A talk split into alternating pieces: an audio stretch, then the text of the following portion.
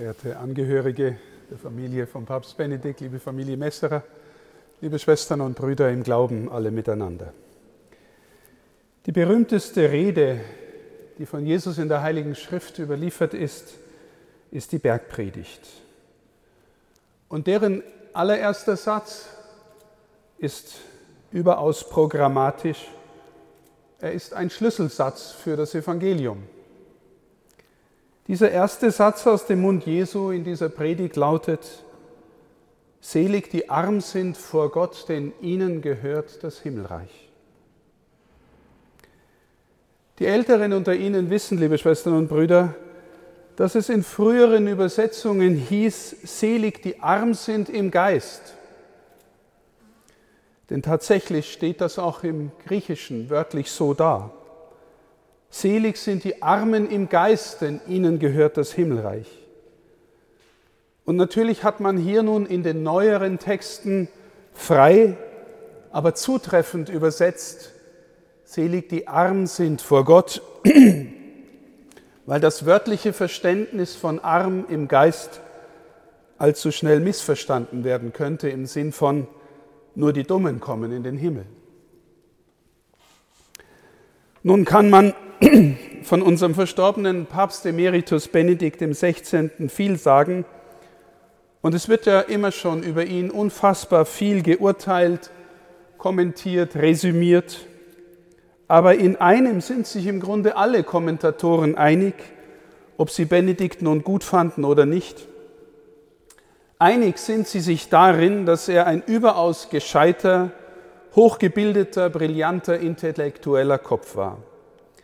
Einer, der einem den Glauben, die Kirche, die Welt, die Gesellschaft, die Geschichte, die Kultur so erklären konnte, dass man neue Einblicke bekommen hat, dass man neu und tiefer verstanden hat, dass man Zusammenhänge sehen konnte, die einem davor nie aufgefallen waren.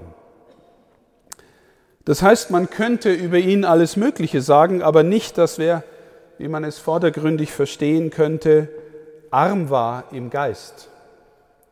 Vielmehr war er unglaublich reich und für andere bereichernd, die sich auf die Begegnung mit ihm und sein Denken eingelassen haben. Wir müssen also tiefer graben, um verstehen zu können, welche Form von geistiger Armut da gemeint sein könnte, wenn es sich nicht einfach um die schlichte Alternative von gescheit oder dumm handeln kann. Die neuere Übersetzung die statt arm im Geist nun arm vor Gott sagt, gibt einen wesentlichen Hinweis. Schauen wir auf das Evangelium, das wir für dieses Requiem ausgewählt haben und eben vom Diakon so eindrucksvoll vorgetragen bekommen haben. Zunächst der Kontext zu diesem Evangelium bei Matthäus. Vor der Stelle, die wir gehört haben, macht Jesus im Matthäusevangelium einzelnen Städten Vorwürfe, nämlich Korazin, Korazin, Bethsaida und Kapharnaum. In Kapharnaum hatte er gewohnt. Die anderen beiden Städte waren sehr benachbart. Und in all diesen Städten hatte er offensichtlich Wunder gewirkt. Also vor allem Menschen geheilt und Dämonen ausgetrieben. Aber ganz offenbar haben sich die Menschen in den Städten nicht bekehrt, geschweige denn jeweils die ganze Stadt. Und Jesus kündigt diesen Städten Schlimmes an für das Endgericht. Der Herr macht hier einmal mehr deutlich, im Glauben geht es um etwas. Denn wenn Jesus der ist, den uns der Glaube zeigt, nämlich der ewige Logos, das Wort des Vaters, der Sinn von allem, in dem alles geschaffen ist, wenn das so ist, dann ist es nicht gleichgültig, wie wir uns zu ihm verhalten. Vielmehr sagt die Schrift hier und an vielen Stellen, dass sich letztlich sogar das Schicksal der Welt und das Schicksal jedes einzelnen Menschen am Verhältnis zu ihm, zu Jesus entscheidet. Und nun in der Folge auf diese Weherufe über die Städte schließt sich jetzt im Matthäusevangelium unmittelbar das an, was wir eben gehört haben. Jesus preist den Vater, den Herrn von Himmel und Erde dafür, dass er all das den Kleinen und Unmündigen geoffenbart hat, den Weisen und Klugen aber verborgen hat. Und er fährt fort, wörtlich, niemand kennt den Sohn, nur der Vater, niemand kennt den Vater, nur der Sohn und der, dem es der Sohn offenbaren will. Den Vater kennen und den Sohn kennen, liebe Schwestern und Brüder, ist nach einem anderen Wort aus dem Johannesevangelium im Grunde identisch mit dem ewigen Leben. Und mit Kennen und Erkennen meint die Schrift oft so viel mehr als nur die Aneignung von Wissen, so viel mehr als bloßes Bescheidwissen. Erkennen im biblischen Sinn schließt meistens die Dimensionen von Liebe und Vertrauen mit ein. Es schließt einen Glauben ein, der, weil er offen vertraut, einen inneren Zugang zum Geheimnis Gottes bekommt. So wie Menschen, die einander offenen Herzens begegnen, einander tiefer verstehen lernen, als wenn sie nur äußere Daten übereinander wüssten. Und an dieser Stelle, liebe Schwestern und Brüder, sind wir wieder bei der Armut vor Gott oder der Armut im Geist und bei Papst Benedikt. Ich habe ihn als einen Mann erleben dürfen, bei dem aus meiner Sicht nie sein Wissen und seine Intelligenz das waren, was ihn am meisten ausgezeichnet hat. Ich habe ihn vielmehr erlebt als einen Mann, für den Jesus die erste Realität seines Lebens war. Jesus war ihm Lehrer und Meister, von Jesus hat er aus der Schrift empfangen, in ihm hat er die Mitte der Weltgeschichte gesehen und zugleich die Zukunft von allem. Von ihm her und auf ihn hin hat er gelebt und gedacht. Und wenn wir den Eindruck hatten, Josef Ratzinger konnte tief und sehr gelehrt über den Glauben und die Theologie sprechen, dann stimmt es natürlich. Aber im Sprechen darüber hat er selbst immer auf die Quelle verwiesen, von der er im Grunde alles empfangen hat vom lebendigen Gott aus seiner Beziehung zu Christus im Heiligen Geist. Papst Benedikt war in all seiner Gelehrtheit ein Beter, einer, der vor Gott auf die Knie gegangen ist. Er hätte nie gesagt, dass er seine große Gelehrsamkeit aus sich selber hatte. Er war ein Empfangender, aber ganz offenbar einer, der mit herausragenden Gaben beschenkt war um mit dem, was er empfangen hatte, auch umzugehen, es mitzuteilen und weiter zu verschenken. Das heißt für mich, vor seinem Gott war er ein Armer und dieser Gott hat ihn reich gemacht.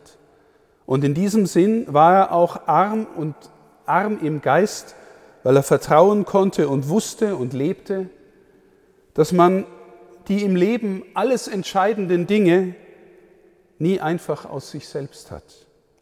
Das sind Dinge wie die Fähigkeit zu vertrauen, die Fähigkeit zu lieben, in Freundschaft zu leben, die Fähigkeit vergeben zu können, die Fähigkeit dankbar zu sein, auch noch in schweren Zeiten. All so etwas hatte er nicht aus sich selbst. All das hat er nur von Gott erwartet und empfangen. Arm vor Gott. Und wenn Sie fragen, liebe Schwestern und Brüder, was das Predigen und das Theologietreiben von Josef Ratzinger von vielen anderen unterschieden hat, dann waren die Hauptqualitäten, die man vordergründig schnell bemerken konnte, die erwähnte intellektuelle Brillanz, seine ungeheure und detaillierte Kenntnis der Theologiegeschichte, die Schönheit seiner Sprache, die Fähigkeit, komplexe Sachverhalte verständlich darzustellen und anderes mehr.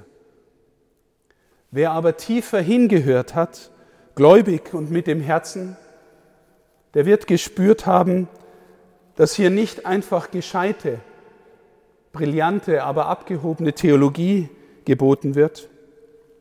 Er wird gespürt haben, der Mann kennt den, von dem er da spricht. Der kennt auch aus seinem Inneren den Hauptautor der Bibel. Er ist tief mit ihm vertraut. Und wenn die Gestalt seiner Theologie eine Mitte hatte, von der aus sie geeint war, wenn es eine Art vielgestaltiger, aber zugleich symphonische Rede war, dann hatte das seinen Grund in eben diesem Vertrauensverhältnis. Wundert es uns dann noch, liebe Schwestern und Brüder, dass die letzten Worte von Papst Benedikt auf dieser Welt kurz vor seinem Todeseintritt diese waren, Herr, ich liebe dich? Es ist dieser Herr Jesus, der im Johannesevangelium vor seinem eigenen Abschied zu den Jüngern gesagt hatte, ich habe euch Freunde genannt. Es ist derselbe, der zu ihm, zu ihnen vorher schon gesagt hatte, wer Vater und Mutter mehr liebt als mich, ist meiner nicht würdig. Es ist derselbe, der sie in seine Nachfolge eingeladen und ihnen dabei nicht verschwiegen hatte, dass es dabei auch um das Kreuz gehen würde. Ich bin überzeugt, liebe Schwestern und Brüder, dass Josef Ratzinger von seiner Jugend an in diese Freundschaft mit dem Herrn immer tiefer hineingewachsen ist und dass sie jetzt in ihr seine Erfüllung finden darf.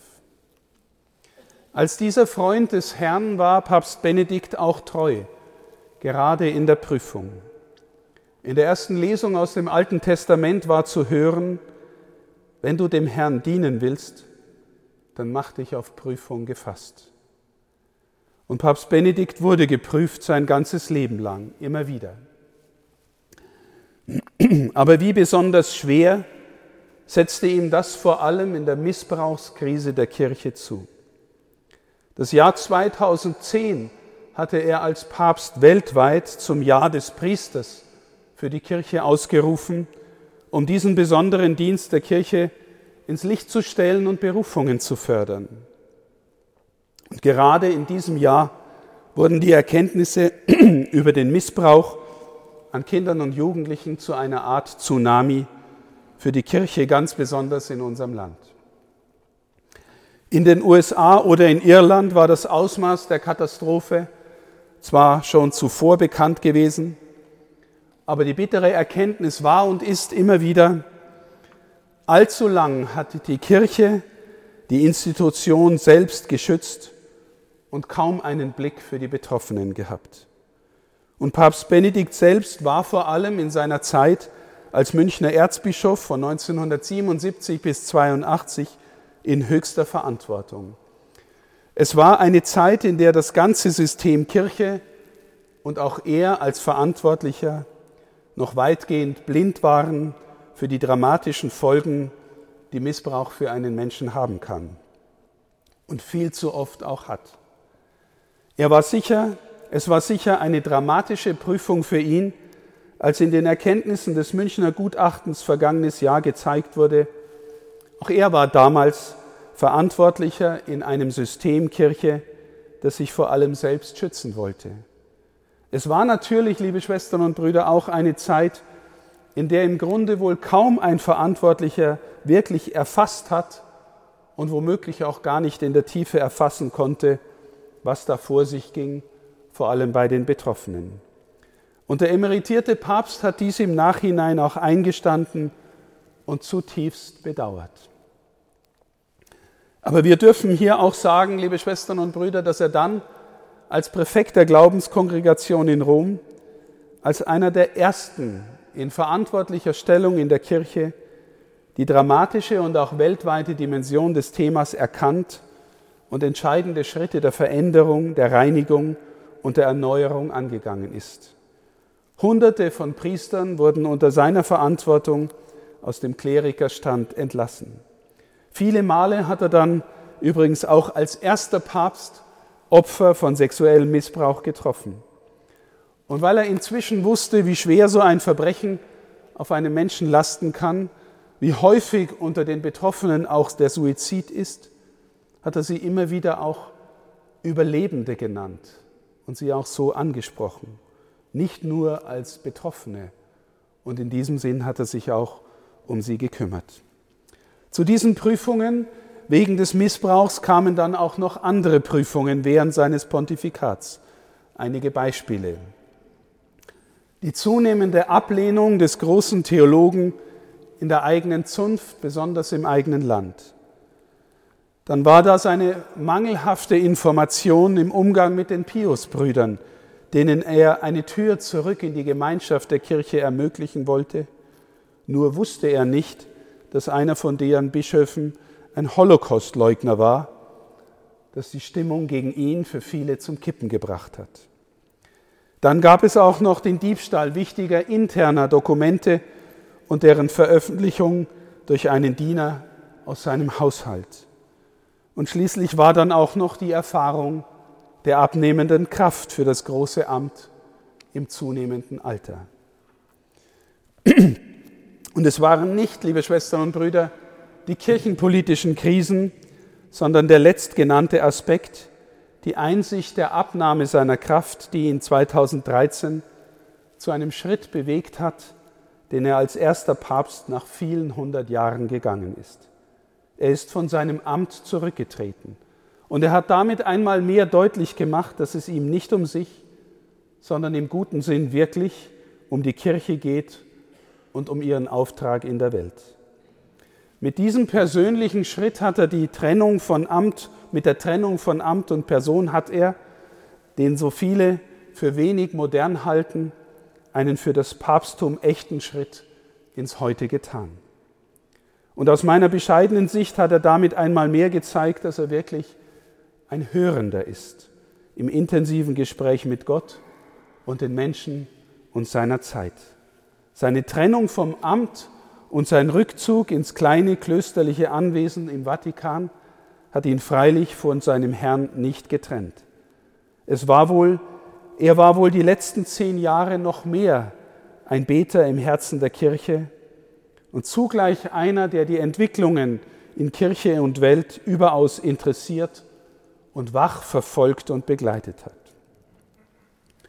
Ich habe ihn, liebe Schwestern und Brüder, trotz aller Herausforderungen und Prüfungen in mehreren Begegnungen immer als einen Mann erlebt, der sich selbst und damit auch seinem Herrn treu geblieben ist. Seine tiefe Frömmigkeit hat ihn vor Gott in die schlichte Geisteshaltung des Kindes geführt. Eine Haltung, die nicht nur alles von Gott erwartet, sondern die eben deshalb auch voller Frieden und innerer Freiheit war, auch inmitten von Krisen und Bedrängnissen. Und damit sind wir beim, wieder beim Evangelium dieses Requiums.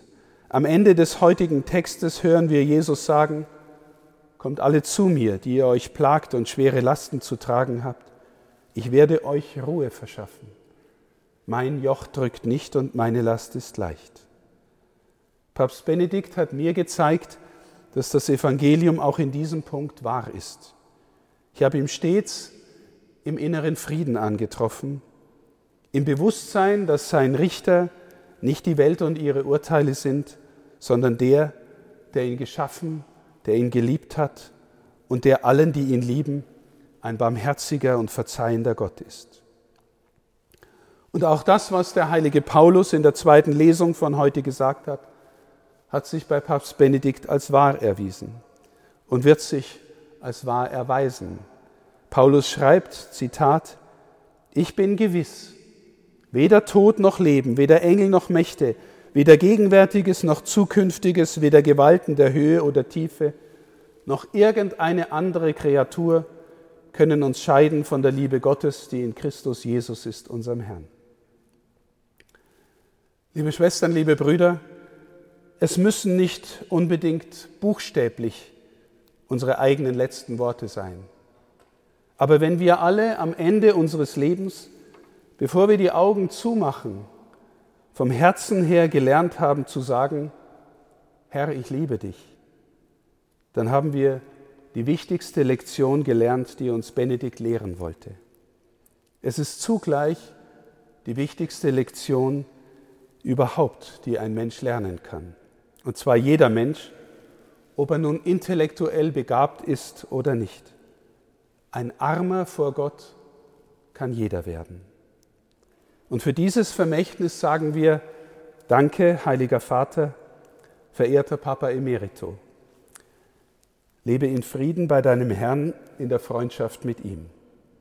Und bitte vergiss nicht bei ihm besonders für deine Heimat zu beten, für dein Heimatland, für Bayern, für die Kirche in deinem Heimatland und besonders für unser Bistum Passau. Danke für alles. Amen.